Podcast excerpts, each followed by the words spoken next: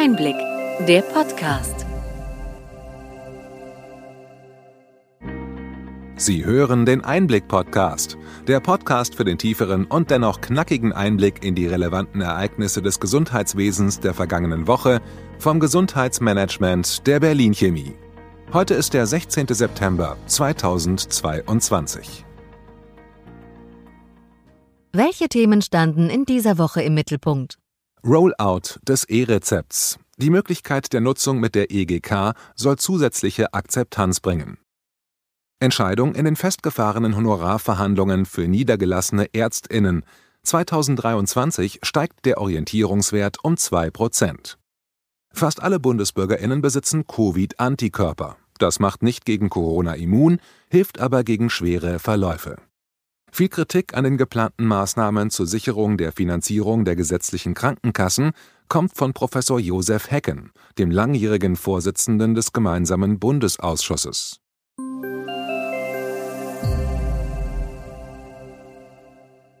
Womit starten wir?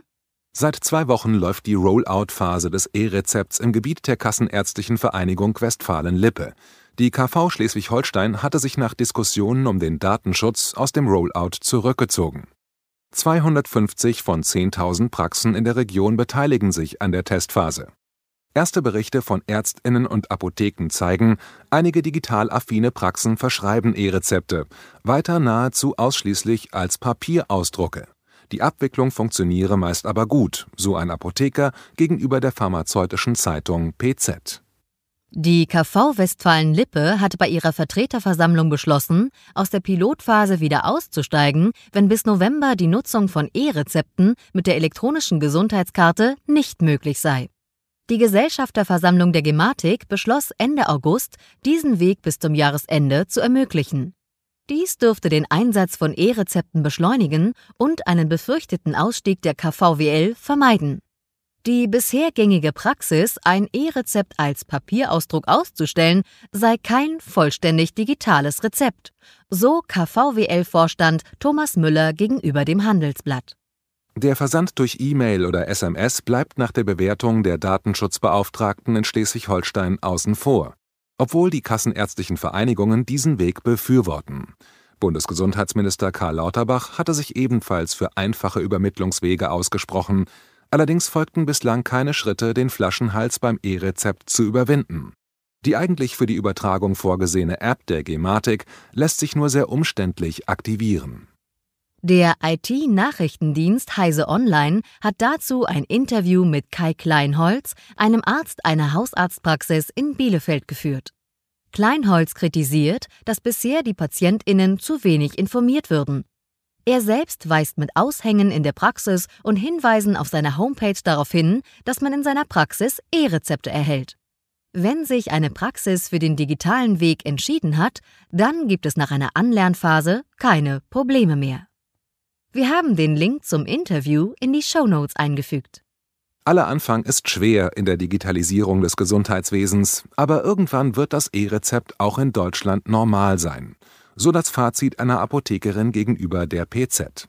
Immerhin gehöre die Nutzung digitaler Anwendungen auf anderen Gebieten auch in Deutschland schon zum Alltag der Bürgerinnen.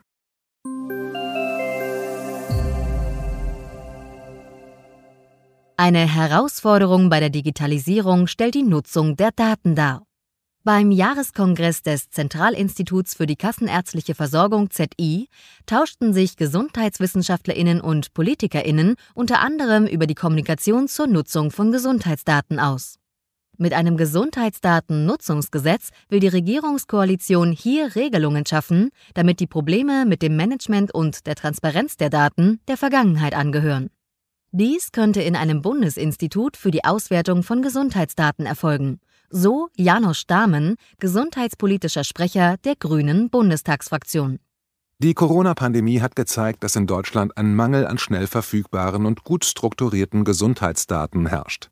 Mit einer umfassenden Digitalisierungsstrategie im Gesundheitswesen sollen die Defizite im Land behoben werden. Karl Lauterbach hatte dieses Vorhaben, das auch im Koalitionsvertrag steht, im April bei der Digitalisierungskonferenz DMEA angekündigt. Vergangene Woche folgte nun der Auftakt zu diesem Strategieprozess vor rund 200 Gästen aus den Spitzen der Verbände und Institutionen im Gesundheitswesen in Berlin. Der Bundesgesundheitsminister stellte dabei in den Vordergrund, dass die Digitalisierung vor allem als Instrument für bessere Medizin genutzt werden soll. Der erste Schritt ist ein Online-Konsultationsverfahren. Dazu sollen Verbände und Interessenvertreterinnen Online-Fragebögen bis Ende September beantworten. Vor der Auswertung sind Fachforen zum weiteren Austausch geplant. Insgesamt soll der Prozess partizipativ gestaltet werden, also Nutzerinnen, Technikerinnen und Patientinnen sollen beteiligt werden. Die Digitalisierungsstrategie soll im Frühjahr 2023 vorgelegt werden.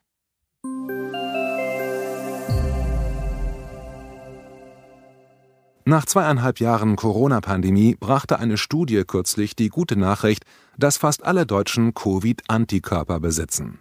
Untersucht wurde das Blut von 6000 Menschen im Juni und Juli dieses Jahres. 95 Prozent der BürgerInnen hatten Kontakt mit dem Coronavirus, entweder durch Infektion oder Impfung, und somit einen gewissen Schutz. Das Vorhandensein von Antikörpern heißt aber nicht, dass man gegen neue Virusvarianten immun ist und sich nicht mehr infizieren kann. Die Ergebnisse sind ein Zwischenbericht, mit dem es anderen Wissenschaftlerinnen ermöglicht werden soll, das Pandemiegeschehen im Herbst zu modellieren. Die Studie läuft noch bis zum Jahresende. Weitere 16.000 Proben werden ausgewertet. Der Weg von der Pandemie zur Endemie führt über den schrittweisen Aufbau einer robusten, bevölkerungsweiten Immunität. So der Infektiologe Leif Erik Sander von der Berliner Charité. In Vorbereitung auf den Herbst und Winter hat der Bundestag die Neufassung des Infektionsschutzgesetzes beschlossen. Vorgesehen sind einige wenige bundesweite Basisschutzmaßnahmen wie die FFP2-Maskenpflicht im Gesundheitswesen ab Oktober.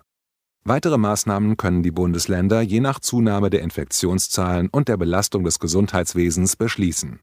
Generelle Lockdowns und Schulschließungen gehören nicht zu den beschlossenen Maßnahmen.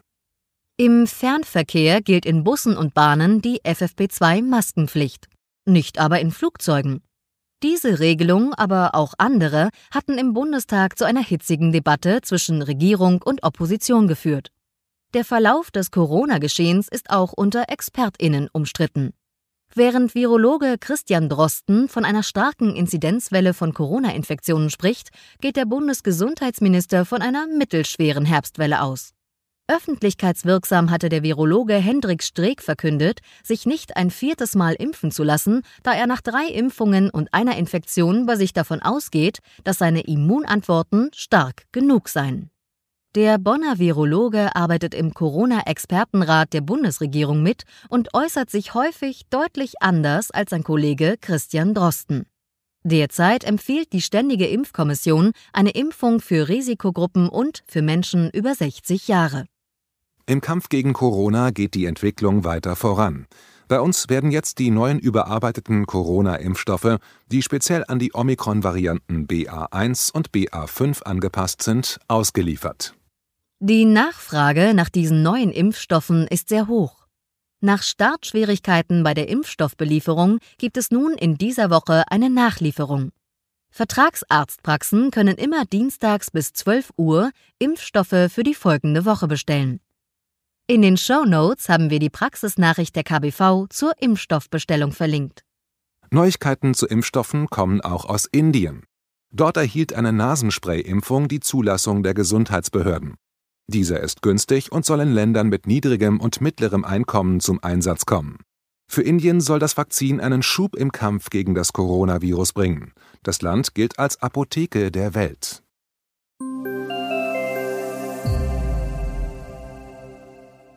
Die Finanzierung der gesetzlichen Krankenkassen wird weiter diskutiert.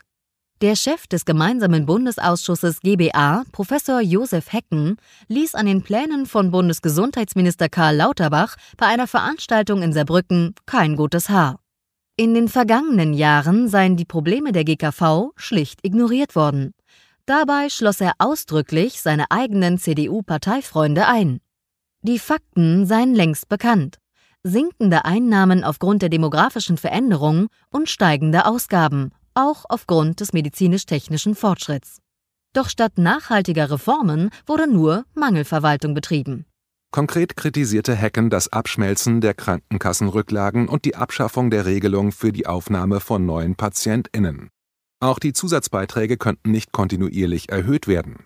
Das Ganze sei ein völlig sinnloses Sammelsurium. Als Maßnahmen schlug er Selbstbeteiligungen und zusätzliche private Vorsorge vor. Die Einführung von Gesundheitskiosken sei Schwachsinn und die digitalen Gesundheitsanwendungen seien Geldverschwendung. Hecken ist seit zehn Jahren Vorsitzender des höchsten Gremiums der Selbstverwaltung im Gesundheitswesen Deutschlands und bekannt für seine provokanten Meinungsäußerungen. Besonders die geplante Streichung der zusätzlichen Vergütung für die Aufnahme neuer PatientInnen schlägt hohe Wellen. Nicht nur bei ÄrztInnen. Aus Protest blieben deshalb Arztpraxen in Berlin, Nordrhein und Niedersachsen in der vergangenen Woche geschlossen. Während die KBV vor massiven Einschränkungen in der Versorgung warnt, sprechen die Kassen von einer Entlastung der BeitragszahlerInnen. Die Wirksamkeit dieser Regelung ist umstritten. Die KBV spricht davon, dass die Zahl der NeupatientInnen seit 2019 um 12 Prozent gestiegen sei. Der GKV-Spitzenverband entgegnete, es sei nicht bekannt, dass PatientInnen tatsächlich schneller Termine in Praxen erhielten. Der wechselseitige Schlagabtausch bleibt hier auf der Tagesordnung. Allerdings sollte die Versorgung der Bürgerinnen im Vordergrund bleiben. Inzwischen gab es eine Entscheidung in den festgefahrenen Honorarverhandlungen für niedergelassene Ärztinnen. Der Schiedsspruch fiel in der dritten Runde der Honorargespräche zwischen Kassenärztlicher Bundesvereinigung und GKV Spitzenverband im erweiterten Bewertungsausschuss mit fünf zu vier Stimmen gegen das Votum der Ärzteschaft. Der Orientierungswert für 2023 steigt um 2 Prozent.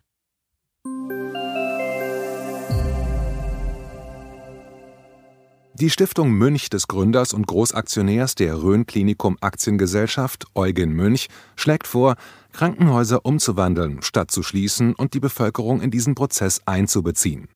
Im Rahmen der vorgestellten Studie der Stiftung wird von drei Zielbildern ausgegangen eine ambulante Klinik, eine Überwachungsklinik oder eine Fachklinik.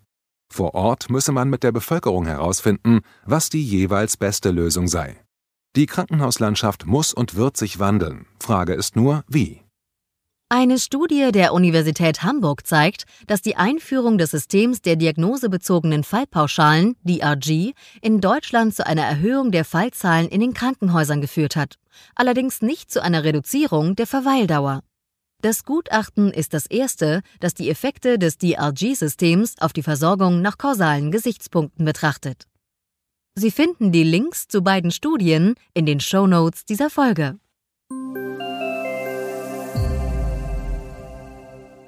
Soweit unser Rückblick. Welche Themen sind wichtig für die kommenden Wochen? Neben den tagesaktuellen Themen und Streitigkeiten gibt es positive Meldungen aus der Forschung. Ein Bluttest, der Krebs vor den ersten Symptomen anzeigen kann, ist ein solches Beispiel. Beim Kongress der Europäischen Gesellschaft für Onkologie wurde ein solcher Test vorgestellt, der es ermöglichen soll, über 50 Krebsarten frühzeitig zu diagnostizieren. Vergangene Woche haben wir beim Kongress der Gesundheitsnetzwerke in die Zukunft der Versorgung geblickt. Von A wie Arztnetze bis V wie Versorgungskonzepte herrschte Themenvielfalt bei den prominent besetzten Podiumsdiskussionen, Workshops und Vorträgen in Berlin zum Thema Versorgung der Zukunft. Wie viel digital ist gesund? Drei innovative Versorgungsprojekte wurden mit dem Preis für Gesundheitsnetzwerke ausgezeichnet. Diese hatten wir in der vergangenen Woche in einer Folge Einblick nachgefragt, zusammen mit weiteren Nominierten für den Preis zu Wort kommen lassen. Hören Sie sich die spannenden Interviews an. Sie bekommen Einblicke in neue Projekte für die Versorgung. Den Link finden Sie in den Show Notes.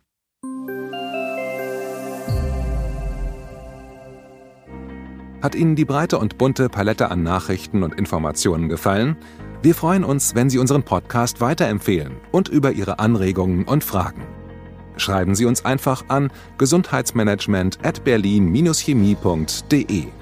Sie finden unsere Kontaktdaten auch in den Show Notes. Wir freuen uns, wenn Sie am nächsten Freitag wieder dabei sind beim Einblick-Podcast vom Gesundheitsmanagement der Berlin Chemie.